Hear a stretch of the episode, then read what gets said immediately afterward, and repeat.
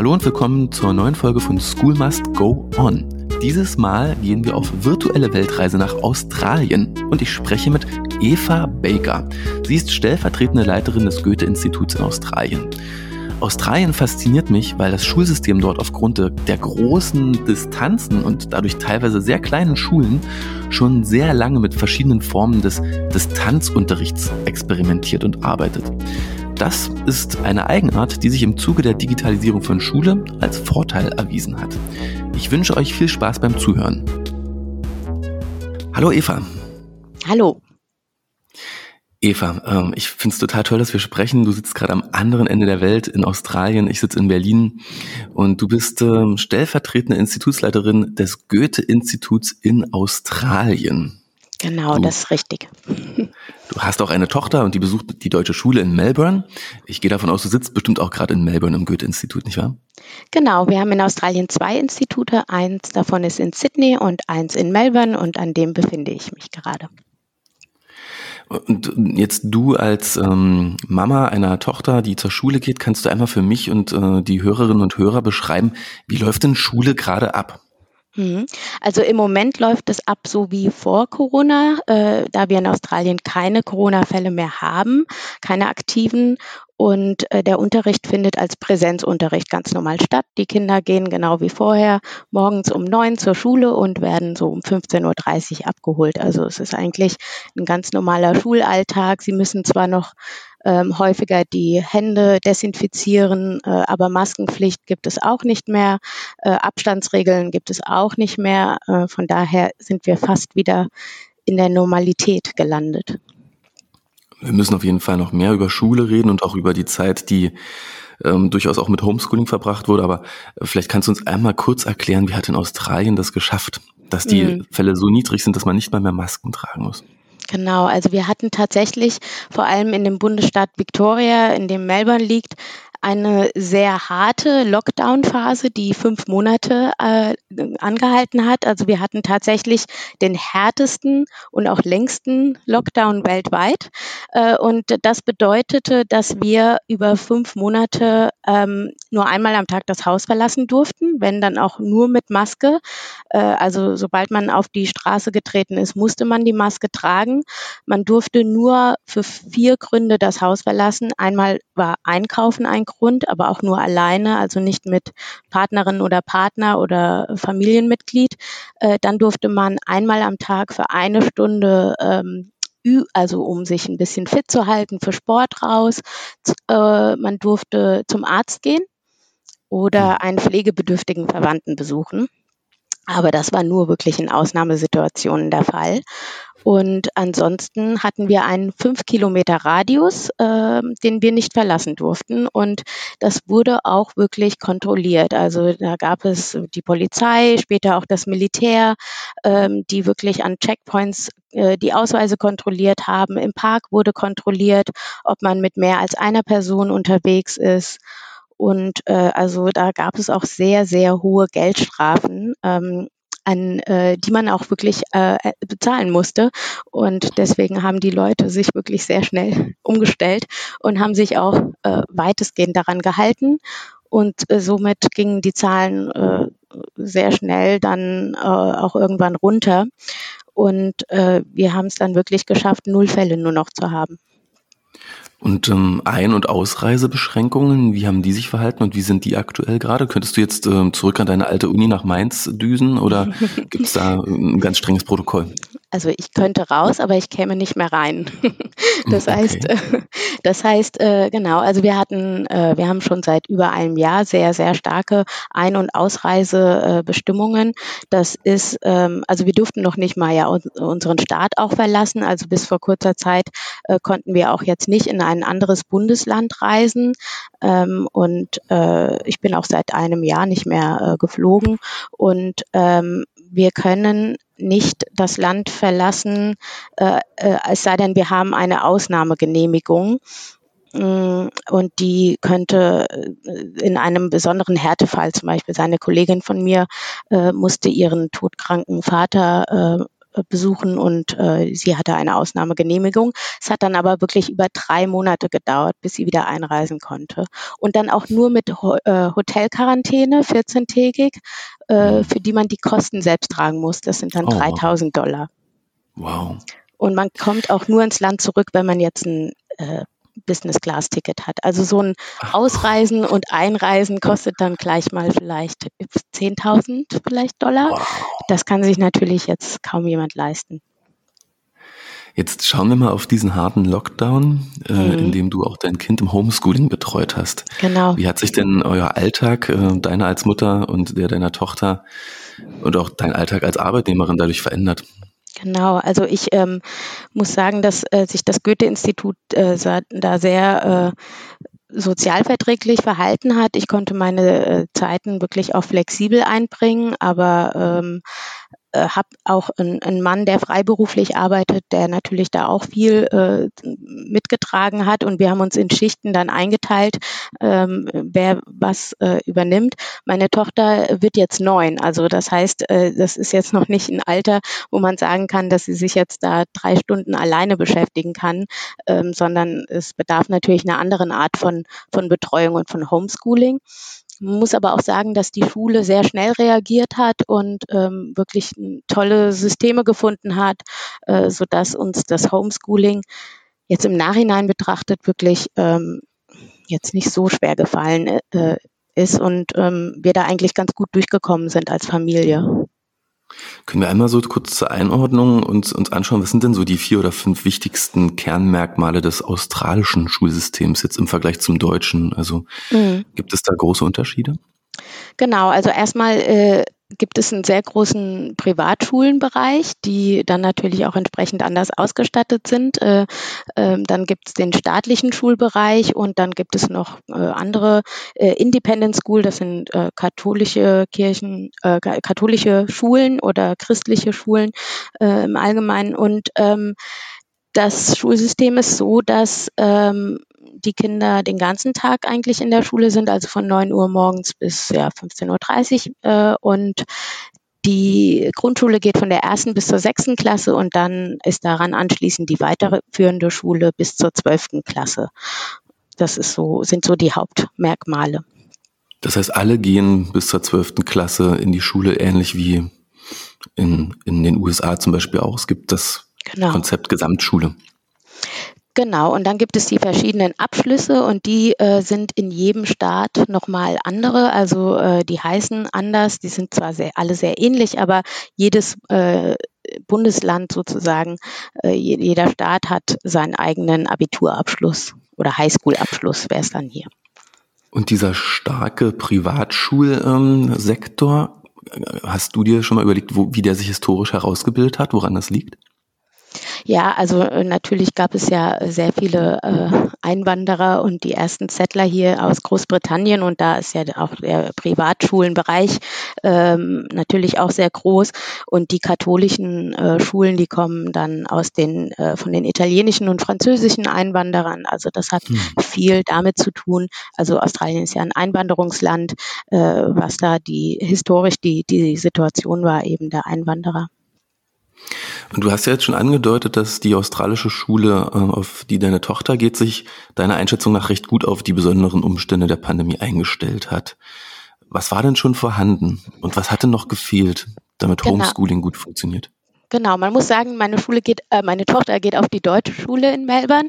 Äh, nichtsdestotrotz äh, ist das, äh, ist die Schule äh, schon von dem, wie sie reagiert hat auf äh, die, äh, die, die Corona-Situation, äh, absolut vergleichbar mit den australischen Grundschulen. Also das, was ich jetzt erzähle, das äh, gilt auch für die australischen Grundschulen. Ähm, und zwar äh, hatte die Schule schon eine sehr gute digitale Infrastruktur. Ähm, wir haben schon vor der Pandemie mit einer App gearbeitet, die heißt ähm, Seesaw. Und über diese App konnte man schon auch äh, immer äh, Aufgaben bearbeiten. Die Kinder kannten die App, die haben schon in der Schule mit Tablets gearbeitet, mit Interactive Whiteboards. Ähm, sie haben schon ähm, Aufgaben mit der App bearbeitet äh, in der Schule und äh, letzten Endes ähm, war damit die Umstellung jetzt auf diesen Homeschool-Bereich anhand dieser App äh, keine große Umstellung. Also das war eine Technik, mit der die Kinder schon vertraut waren und mit der wir als Eltern auch schon vertraut waren. Auf der App gibt es eben einen Bereich für ähm, Schülerinnen und Schüler und einen Bereich für Eltern. Und äh, wir haben dann eben auch den Zugang gehabt für den Schülerbereich. Die äh, Lehrerinnen und Lehrer haben Wochenpläne erstellt, Aufgaben dort eingestellt in der App. Wir haben die Aufgaben bearbeitet, Sachen runtergeladen, Sachen hochgeladen und äh, konnten die Aufgaben dadurch wieder einreichen. Die Lehrerinnen und Lehrer haben in der App dann die Aufgaben korrigiert und wieder zurückgegeben oder eben veröffentlicht äh, in dem äh, Schülerinnen und Schülerbereich, so dass wir dann immer ganz transparent gesehen haben, ähm, was, woran wir arbeiten müssen oder was eben gut läuft, was schon in Ordnung ist. Und das, was es nicht gab, war eben ein Konferenztool, ähm, mit dem die äh, Kinder dann einmal morgens am Tag ähm, so ein Check-in hatten, also dass sie sich einfach einmal in der Klasse dann auch sehen und ähm, und mit der Lehrerin Kontakt haben. Und äh, oftmals war es aber auch so, dass der Fokus dann auf diese sozialen Aspekte dann gelegt wurde. Also die Kinder konnten dann mit ihren Freundinnen oder Freunden, mit denen sie sonst auch auf dem Pausenhof eher zusammenspielen, in Breakout Rooms gehen und sich dann noch, noch mal äh, zusammen da austauschen und spielen, also um eben diesen fehlenden sozialen Aspekt ein bisschen aufzufangen. Dafür wurden diese Konferenztools äh, ge genutzt, ja. Weißt du noch, welches äh, ihr genutzt habt oder Zoom. welches ihr nutzt? Zoom. Zoom. Ja, Zoom, genau. Zoom hat ja auch diese Breakout-Room-Funktion, genau. äh, super easy.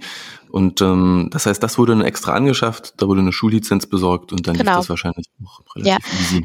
Ich habe aber auch mal rumgefragt bei Freunden und Kolleginnen und äh, das waren ganz verschiedene Konferenztools. Die einen haben Teams mhm. genutzt, die anderen haben Zoom genutzt, die anderen haben wieder was ganz anderes genutzt. Also da äh, das das war pro, ganz unterschiedlich, je nach Schule.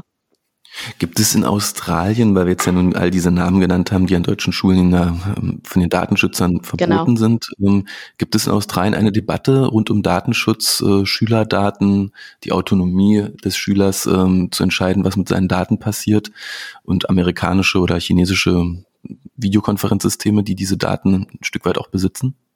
Es gibt diese Diskussion nicht in dem Maße, in, äh, in, in dem es das in, Deutsch, in Deutschland gibt. Also es gibt vom äh, Department of Education, also vom Bildungsministerium, schon äh, manchmal ähm, Vorgaben, welche Software genutzt werden kann und welche nicht, beziehungsweise müssen die äh, Softwares genehmigt werden von, von den Department of Education. Im, Im Sekundarbereich ist das vor allem auch äh, der Fall. Aber äh, in der Regel ist das sehr, sehr frei und sehr offen.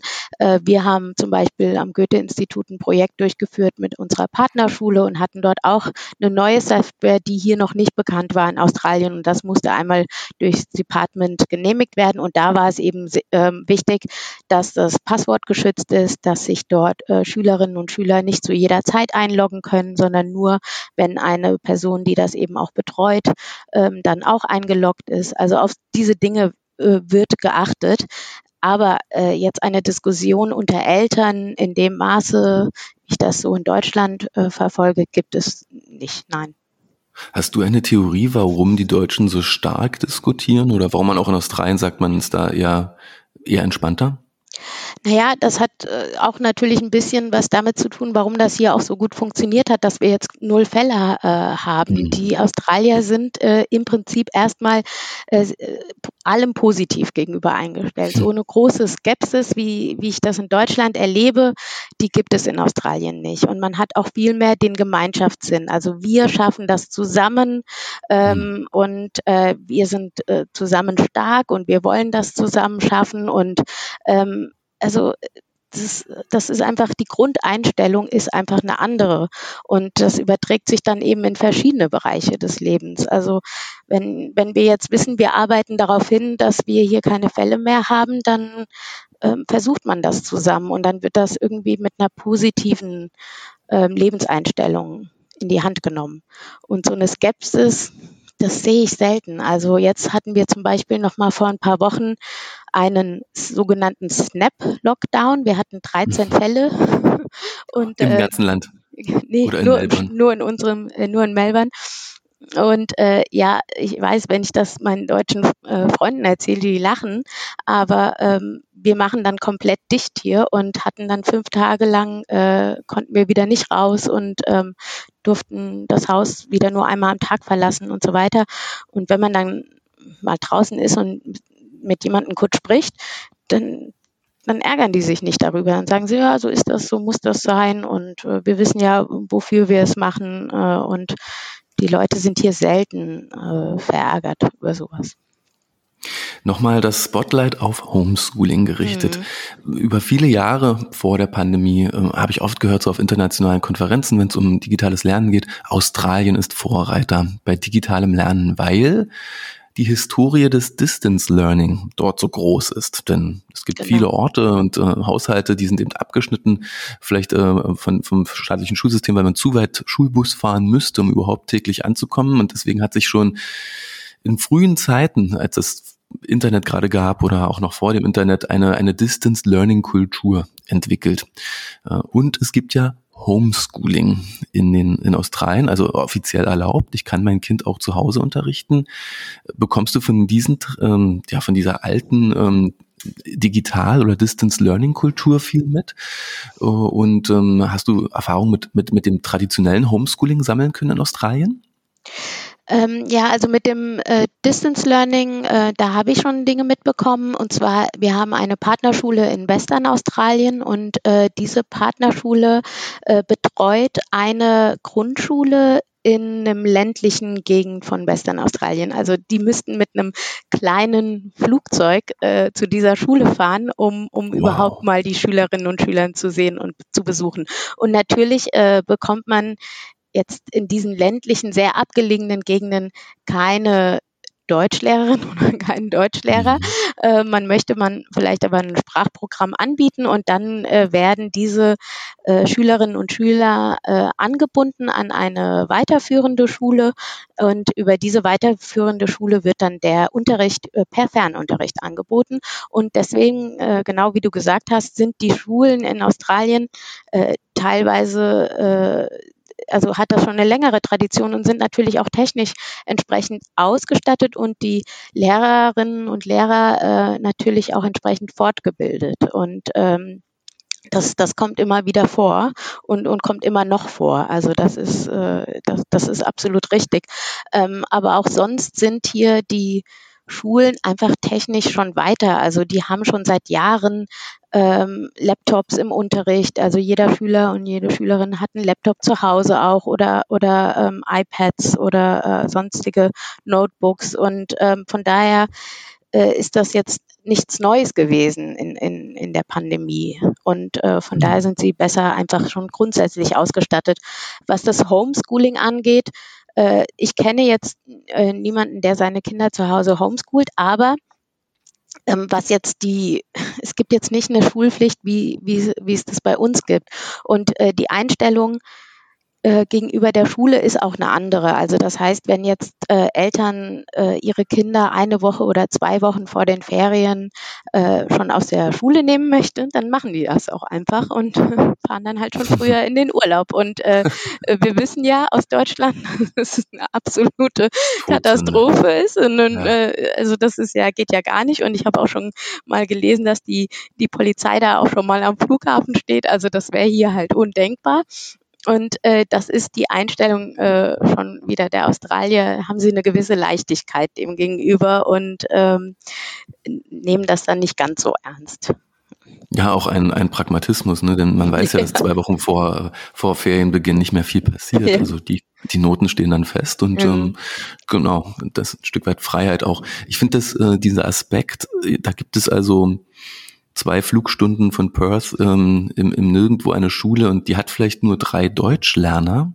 Dafür ja. lohnt es sich nicht, einen Deutschlehrer einzustellen, den es vielleicht auch im Ort wirklich nicht gibt. Ja, und somit kann man dann den Deutschlehrer aus Melbourne ähm, Unterricht mit dieser mit diesen drei Deutschlernern machen lassen. Distance Learning, aber ähm, also Remote Learning, aber im, im, im Schulkontext. Das finde ich mega interessant. Es gibt in den USA ja auch mittlerweile viele Charter Schools, viele kleine Privatschulen, die auch genau so versuchen, gute Lehrer an mehrere Standorte gleichzeitig zu bringen. Und ich finde eigentlich, man kann daraus auch viel für die großen Schulen, für die dicht besiedelten Regionen lernen. Denn ich könnte ja Fächer anbieten, Wahlpflicht, Wahlfächer, die, die sonst gar nicht möglich wären, wenn ich eben nur zehn Abiturienten habe, die gern den Leistungskurs Psychologie belegen möchten kein Problem. Wenn ich keinen guten Informatiklehrer habe, ähm, der Ruby on Rails oder irgendeine andere Programmiersprache, die ein bisschen mehr, ein bisschen advanced ist, ja, unterrichten kann, dann kann ich eben plötzlich so einen Lehrer, ja, für die fünf oder zehn Interessierten ans Gymnasium bringen über, über Videokonferenz. Also ein Mix aus Präsenzlehrern und, und Videokonferenz ähm, im Unterricht schafft ja eine Fächervielfalt. Unglaublich eigentlich, ne?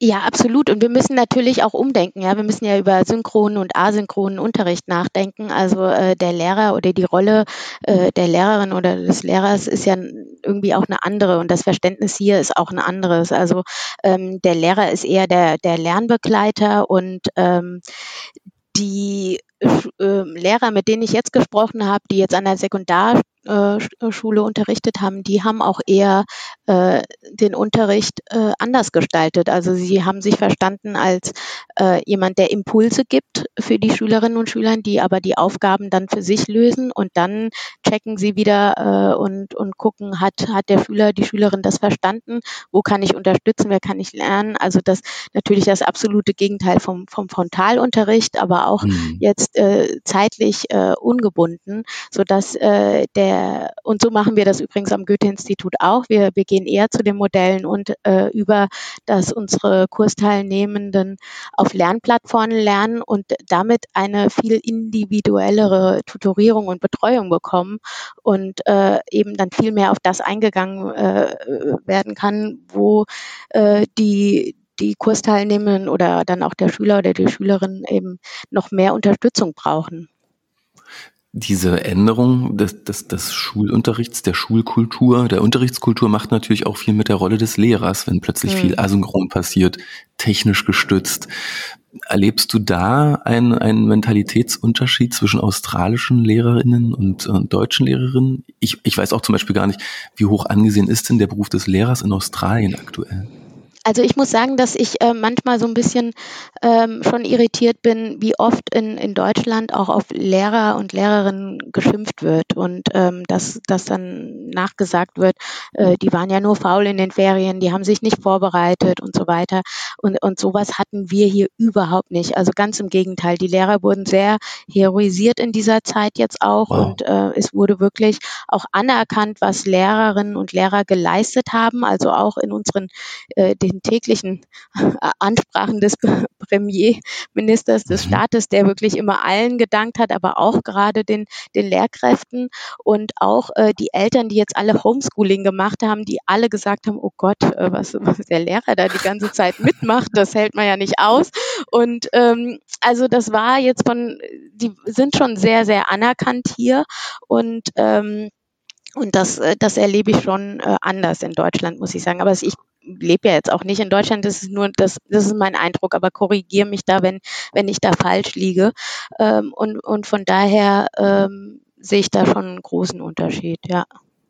Ja, nee, wir hatten auch gerade einen ziemlichen, äh, ziemlich äh, starke Auseinandersetzung zwischen Gewerkschaften und, und sächsischem Kultusministerium äh, vor wenigen Tagen. Da wurde vom Kultusministerium eine, eine Guideline veröffentlicht zu, zum Distanzlearning, zum Homeschooling. Da ging es um tägliche Check-ins und, ähm, und Kommunikation via E-Mail. Und ähm, ja, es gab, ähm, es gab einen, einen kleinen Shitstorm äh, gegen mhm. Lehrer, weil diese Guideline eben veröffentlicht wurde und viele Eltern eben unzufrieden waren damit, dass das so bisher nicht bei ihren Kindern stattfindet. Ja, dann wird dann sofort auf Social Media geschossen. Mhm. Und ähm, Gewerkschaften sind dann auch noch eingemischt. Also es war wirklich, äh, es ist, hier ist etwas mehr Tumult, muss man, muss man ganz mhm. klar sagen. Ja. Was, ich, was ich auch spannend finde, wenn du sagst synchron, asynchron, äh, ich habe auch in den letzten ich mache das jetzt mit dem digitalen Lernen auch schon eine ganze Weile, äh, fast eineinhalb Jahrzehnte. Und ich habe in den, in den frühen Jahren schon gesehen, dass es große Firmen, sehr professionelle Firmen, sehr gute Angebote speziell aus Australien gibt und habe mich das fand das oft faszinierend. Da gibt es die Firma 3P Learning, es gibt Mathletics, äh, ein mhm. intelligentes Mathe-Lernprogramm, das weit vor seiner Zeit, äh, genau. auf, überall sonst auf der Welt durchschlagenden Erfolg hatte, schon in Australien sehr stark eingesetzt war. Es gibt die Firma ClickView, die macht ganz tolle Lernvideos mit echten Moderatoren aus dem Fernsehen, äh, an echten Orten, mit, mit echter Kamera. Also da hat sich auch eine sehr vitale Szene von größeren, kleineren, mittelständischen und sogar börsennotierten Unterrichtsmedienanbietern entwickelt in den letzten Jahren. Etwas, was ja in Deutschland auch noch nicht passiert ist in dem Maße. Genau, und diese App, die du gerade auch erwähnt hattest, die waren auch schon eben vorher da. Also das heißt, die mhm. wurden dann letzten Endes auf diesen Apps äh, oder auf Seesaw App oder auf den integriert und äh, das heißt, äh, die wurden auch schon vorher im Unterricht benutzt und deswegen hat es auch so gut funktioniert. Also es gibt auch ein Programm, das heißt Reading X, das von ABC, also auch äh, ABC, äh, ähnlich wie die BBC, die bieten ja auch sehr viel in der Richtung an, ähm, hat sich da als, äh, äh als, als ähm, Radio- und Fernsehstation auch äh, diesen Bildungsauftrag angenommen und schon diese Apps entwickelt und äh, die, ähm, die werden halt auch schon seit Jahren benutzt und wurden dann eben auch eben weiter benutzt, also in der Zeit. Glaubst du denn, dass die äh, aktuell viel stärkere Digitalisierung des australischen Unterrichts auch hilft, dass die Kinder und Jugendlichen sich mehr mit digitalen Arbeitsformen auseinandersetzen? Hast du das Gefühl, die werden zukunftsfitter und vielleicht auch kreativer, wenn es um Lösungsansätze geht, weil sie eben schon viel digitaler unterrichtet werden? Ja, also das sind äh, Digital Natives. Ne? Also das ist, äh, ich, ich sehe das, ähm, wie meine Tochter ganz intuitiv dieses äh, Tablet genommen hat und äh, ihre App aufgemacht hat, ein Video von sich gemacht hat, noch schnell ihre äh, Aufgabe abfotografiert hat, nochmal über das Mikrofon einen Text drauf gesprochen hat, im Zoom-Meeting äh, eine PowerPoint-Präsentation gezeigt hat über Nordamerika ähm, hm. und dann automatisch selbst ohne Hilfe weitergeklickt hat und äh, dann, das war schon irgendwie äh, beängstigend spannend und zugleich aber auch äh, bewundernd äh, mit anzusehen. Äh, ich, ich, ich, ähm, das funktioniert ganz organisch und intuitiv. Es ist natürlich auch immer dabei äh, zu sehen, wie viel sollten Kinder denn äh, wirklich mit, äh, mit Bildschirm äh, verbringen und mit diesen ganzen technischen Dingen. Und ich denke, da ist es wie bei allen Dingen so, das Maß der Dinge ist äh, richtig. Es muss immer noch einen Ausgleich dazu geben. Äh, ich finde es auch wichtig, dass Kinder immer noch haptisch Dinge machen und anfassen und, und, und lernen und ähm, ich finde es aber auch wichtig, dass Kinder äh, äh, aufgeklärt werden, was der richtige Umgang ist mit, mit diesen ganzen Medien und technischen Voraussetzungen. Und was ich auch noch zu bedenken geben würde, ist eben, und das ist ein globales äh, Problem, denke ich. Das ist auch hier in Australien der Fall, dass die Schere zwischen den Kindern, die sozial benachteiligt sind und denen, die es eben nicht sind, dann einfach noch mal größer geworden ist. Und die vor allem in der Pandemie ist, äh, ist das größer geworden. Also die Kinder, die Zugang schon vorher hatten zu diesen technischen Geräten und auch ähm, Eltern haben, die da unterstützen und helfen, äh, denen ging es natürlich besser als äh, Kindern, die das nicht haben. Und äh, die darf man eben nicht vergessen, äh, dass die eben auch äh, eine besondere Art und eine zusätzliche Art der Betreuung brauchen und die sollten nicht äh, durchs Netz fallen. Also das, das denke ich, muss man eben Wie, darauf achten. Wie handelt ihr das mit den äh, Geräten? Das ist ja immer das teuerste dann für Schule und für, für Privathaushalt. Das, das Gerät, mit dem digital gelernt wird, an der deutschen Schule in Melbourne, wird das von, von der Schule gestellt oder kauft ihr das und sagt euch, wir müssen eh irgendwas kaufen, dann fragen wir einmal die Schule, was die gerne hätten im Unterricht und dann wird eben genau dieses Device auch angeschafft. Genau, also die Schule gibt im Sekundarbereich, zum Beispiel bei meiner Kollegin, die, die Kinder, die sind, äh, waren im Teenageralter, da hat die Schule gesagt, äh, die Eltern sollen jetzt äh, das und das Notebook äh, anschaffen oder den und den Laptop anschaffen und dann müssen es die Eltern tatsächlich kaufen. Ähm, an der Grundschule, äh, es war jetzt so, dass sie uns einfach gesagt haben, wir benutzen diese App und welches äh, Endgerät wir dann benutzen, das ist dann uns überlassen. Also wir hatten jetzt ein, äh, in unserem Fall ein, ein altes ähm, ein altes äh, iPad, was wir benutzt haben, aber äh, das ist natürlich, das wird einfach vorausgesetzt. Man muss aber auch sagen, dass Australien ein Hochverdienerland ist und äh, ja.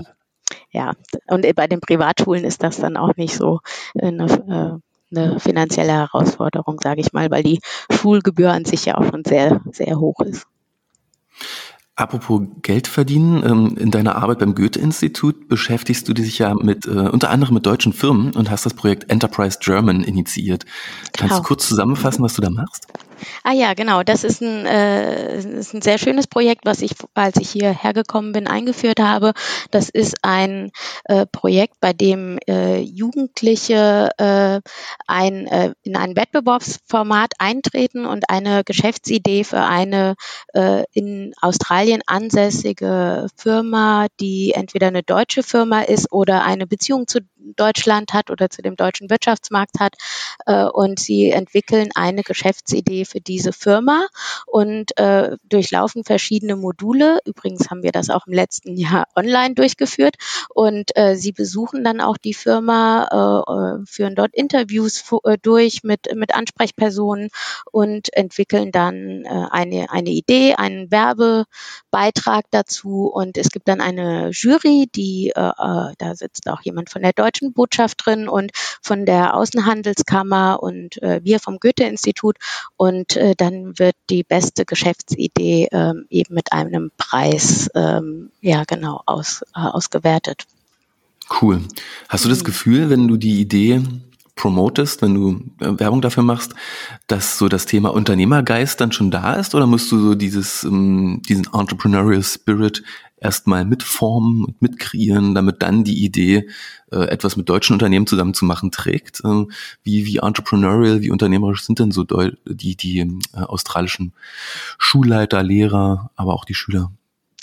Also ich glaube, ähm, Nee, bei den Lehrern und auch bei den äh, Schulleitern äh, ist das eigentlich äh, die, die, die mögen das Projekt und die finden es auch sehr sinnvoll und sehr gut. Also diese, diese Anbindung zu anderen Fächern, äh, die ist hier so langsam an, äh, am Kommen, also CLIL, Content Integrated Learning, ähm, ist, ist, ist schon populär vor allem bei, bei den äh, Fremdsprachen, weil Fremdsprachen in Australien nicht ähm, verpflichtend sind und man muss natürlich auch immer äh, dafür kämpfen, dass überhaupt äh, eine Fremdsprache gelernt wird. Und wenn man diese Fremdsprache, dieses Fremdsprachenlernen eben mit anderen Aspekten wie äh, Wirtschaft, ähm, Technik, äh, Wissenschaft äh, verbindet, dann äh, werden die Lerninhalte natürlich interessanter und die Motivation ist sehr viel höher. Und äh, die Motivation ist höher bei, bei allen Beteiligten. Also sei mhm. es ähm, der, der Schüler, die Schülerin, die, die Lehrer, äh, aber auch der Schulleiter, weil äh, der natürlich dann auch,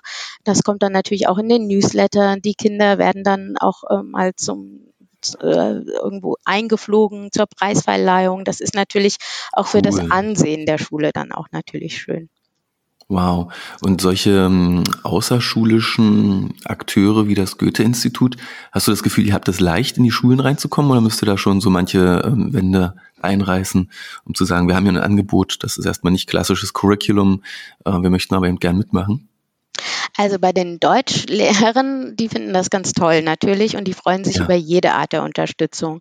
Ähm, bei den äh, Direktoren und Direktoren, die leider die Entscheidungsträger sind, ist es manchmal ein bisschen schwierig, weil wenn eine Schule äh, schon an x äh, Projekten teilnimmt und äh, dann möchten sie den Schülern nicht unbedingt nochmal äh, freistellen vom Unterricht. Also immer für Sprachen freigestellt zu werden, ist in Australien sehr viel schwieriger als für einen Sporttag freigestellt zu werden. Also da sieht man schon die Gewichtung.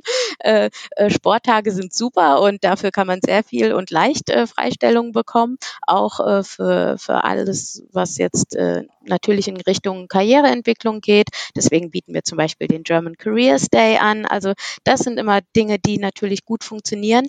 Aber wenn man jetzt sagt, ich mache jetzt einen lustigen Deutschtag, äh, ohne das irgendwie anzubinden an, an was anderes anzuknüpfen, das ist dann schon eher schwierig, ja. Durch die ähm, sehr harten Lockdown-Regeln, die aber dann doch sehr kurz waren und so extrem wirksam, gibt es jetzt wahrscheinlich bei euch im Goethe-Institut ähm, gar nicht so viel Diskussion darüber, wie man alles ändern muss für die Pandemie, was die Pandemie äh, im Nachhinein äh, an Veränderungen auslösen wird. Ne? In, ihr macht ja ganz normal Goethe-Institut-Programm wie sonst auch. Ne? Es ist gar nicht so der riesen äh, gesellschaftliche Shift, von dem alle ausgehen und die Riesenveränderung, die danach passiert, weil ja alles wieder normal ist.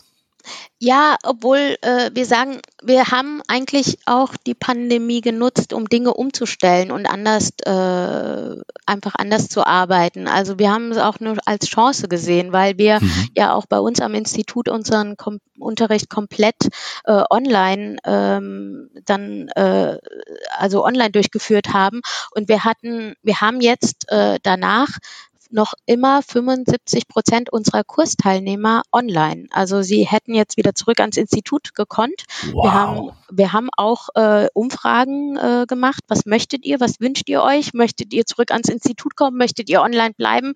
Und ähm, die 75 Prozent wollte online bleiben und äh, denen hat das einfach besser gefallen.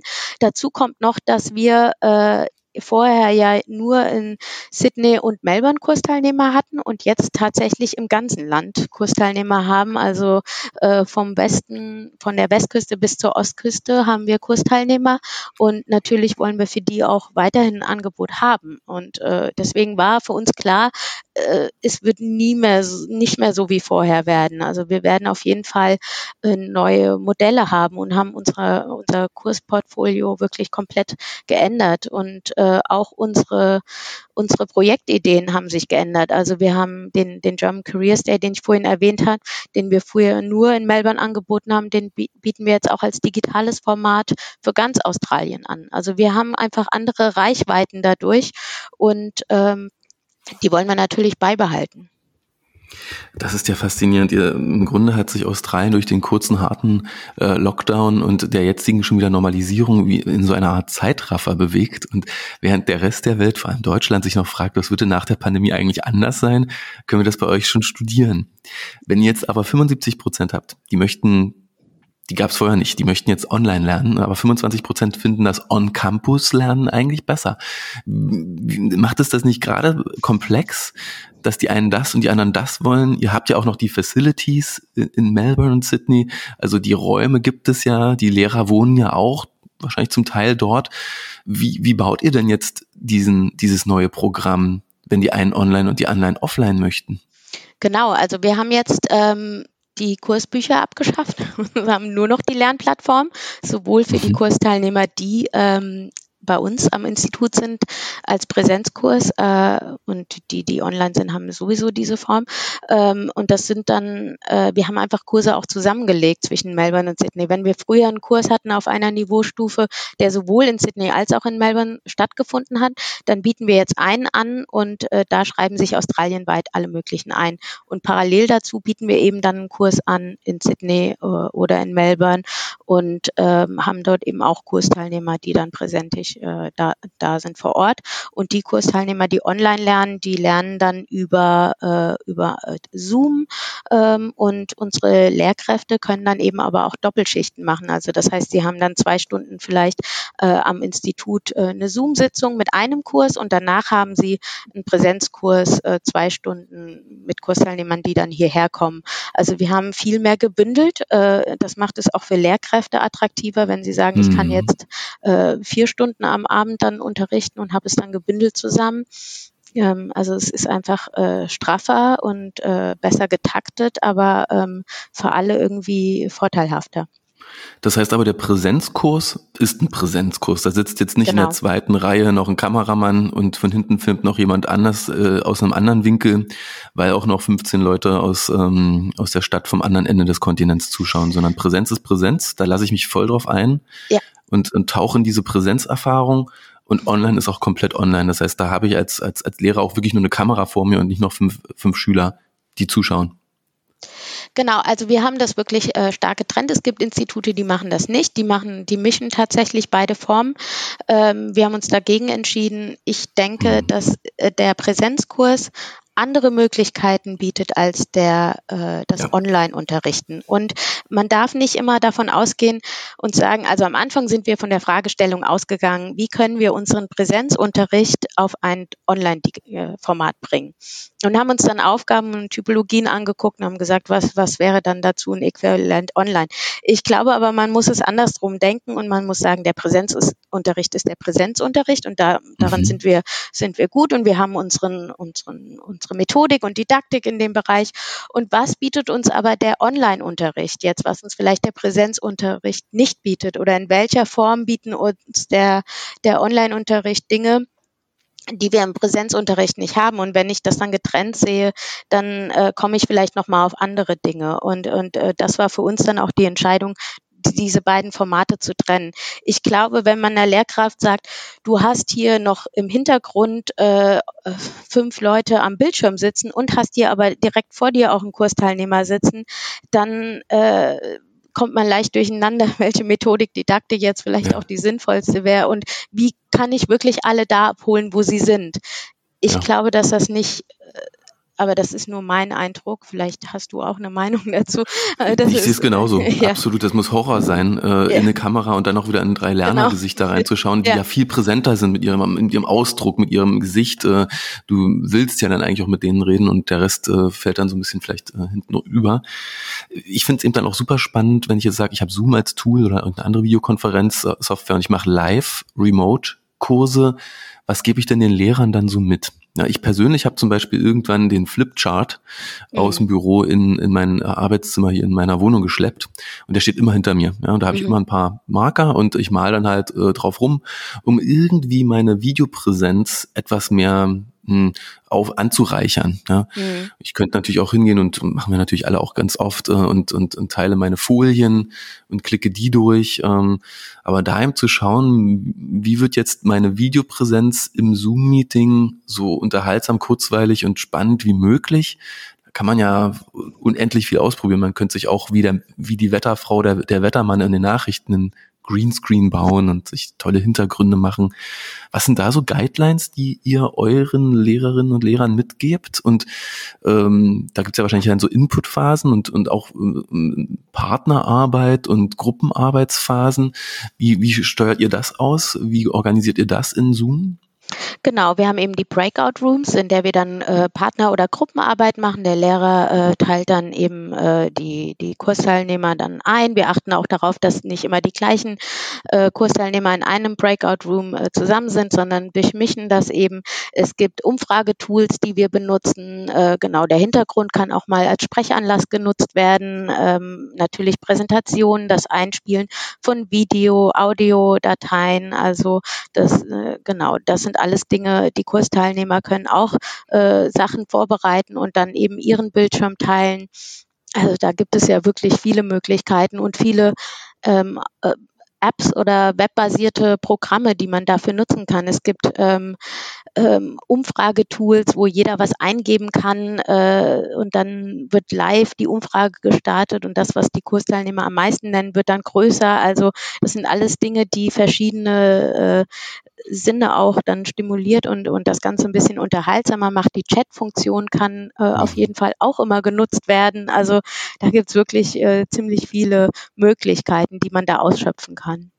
Das klingt, als hättet ihr den Dreh wirklich schon gut raus, daraus auch immer wieder ein soziales Event zu machen. Ne? Und äh, jetzt nicht nur den Lehrer seinen Vortrag abspulen zu lassen, so dass man sagen könnte, es kann jetzt eigentlich auch ein Video sein, das ich jederzeit abspiele, sondern dass die Teilnehmer und die Teilnehmerinteraktion untereinander und mit dem Lehrer dann doch einen sehr großen Teil einnimmt, um das äh, aufzulockern und interaktiv zu halten, diese Stunde oder diese zwei Stunden Deutschunterricht. Genau, also wir haben ja den Fokus in dieser Zeit wirklich auch auf das Sprechen gelegt. Also das, was jetzt die äh, Kursteilnehmer wirklich für sich machen können auf der Lernplattform, sind dann eben äh, sch äh, Schreiben, Hören und so weiter. Aber äh, das, da muss man halt auch darauf achten, welche Fertigkeiten in welchem Medium passen. Also mhm. äh, wenn man natürlich diese Online-Sitzungen hat, dann äh, macht man vielleicht mal eine Grammatikeinführung oder Erklärung, aber der Fokus ist absolut auf dem, auf dem Sprechen der Kursteilnehmer und ähm, stark. Ja, also das muss apropos, schon sein. Apropos sprechen, letzter Punkt noch. Ich möchte, du, du hast ein ganz tolles Mikro, das hört man, äh, du, super Qualität. Äh, und das muss wohl auch daran liegen, denke ich, dass du selbst auch einen Podcast initiiert hast. Äh, und dafür möchte ich kurz noch Werbung machen. Vielleicht willst du, ah, vielleicht willst du ein paar Sätze dazu sagen. ja, genau. Also wir haben natürlich an sehr viele äh, digitale Formate im letzten Jahr gedacht und, und ein, ein Thema, äh, was ich auch wichtig finde äh, und was bei uns im, im Goethe-Institut auch ein Schwerpunktthema ist, äh, sind äh, die Kulturen der Gleichberechtigung, aber auch ähm, so ein bisschen da äh, zu achten, ähm, was sind denn positive äh, Vorbilder ähm, für, für, für Kinder und auch die, die Rolle der Frauen. Und äh, wir haben einen Podcast initiiert in der Zeit, der heißt Superfrauen. Und äh, da geht es darum, dass wir äh, Frauen porträtieren, die wir für Superfrauen halten. Und da ist es vor allem uns auch wichtig, dass es sehr äh, ein diverses Bild äh, gibt von, von Frauen äh, in Deutschland oder deutschsprachigen Frauen auch. Und äh, da haben wir fünf Frauen jetzt porträtiert und der Podcast ähm, äh, unterbricht immer mal zwischendurch und stellt eine Frage an, an die Zuhörer und ähm, das Ganze wird auch begleitet von Unterrichtsmaterial, ist auch auf unserer Webseite zu finden, www.goethe.de slash superfrauen. Und ähm, ja, also äh, die, der Podcast ist überall zu finden, wo es Podcasts gibt, heißt Superfrauen. Und äh, ich, ich mag dieses Projekt sehr gerne und es hat äh, wirklich großen Spaß gemacht und hat mir die Zeit im letzten Jahr wirklich auch äh, äh, wirklich äh, schöner gestaltet und wir hatten ein ganz tolles Team, mit dem wir da gearbeitet haben und ähm, also ich bin, bin ganz glücklich damit. Ich bin auch ganz glücklich über diesen tollen Podcast. Ähm, Eva Baker, ähm, Leiterin des Goethe-Instituts in Australien, vielen Dank für die spannenden Einblicke in dein Leben, in äh, die australische Gesellschaft, das australische Schulsystem und auch, was ich auch mal ganz toll finde, in die Arbeit des Goethe-Instituts, das überall auf der Welt diese tolle Arbeit leistet. Herzlichen Dank, Eva. Dankeschön.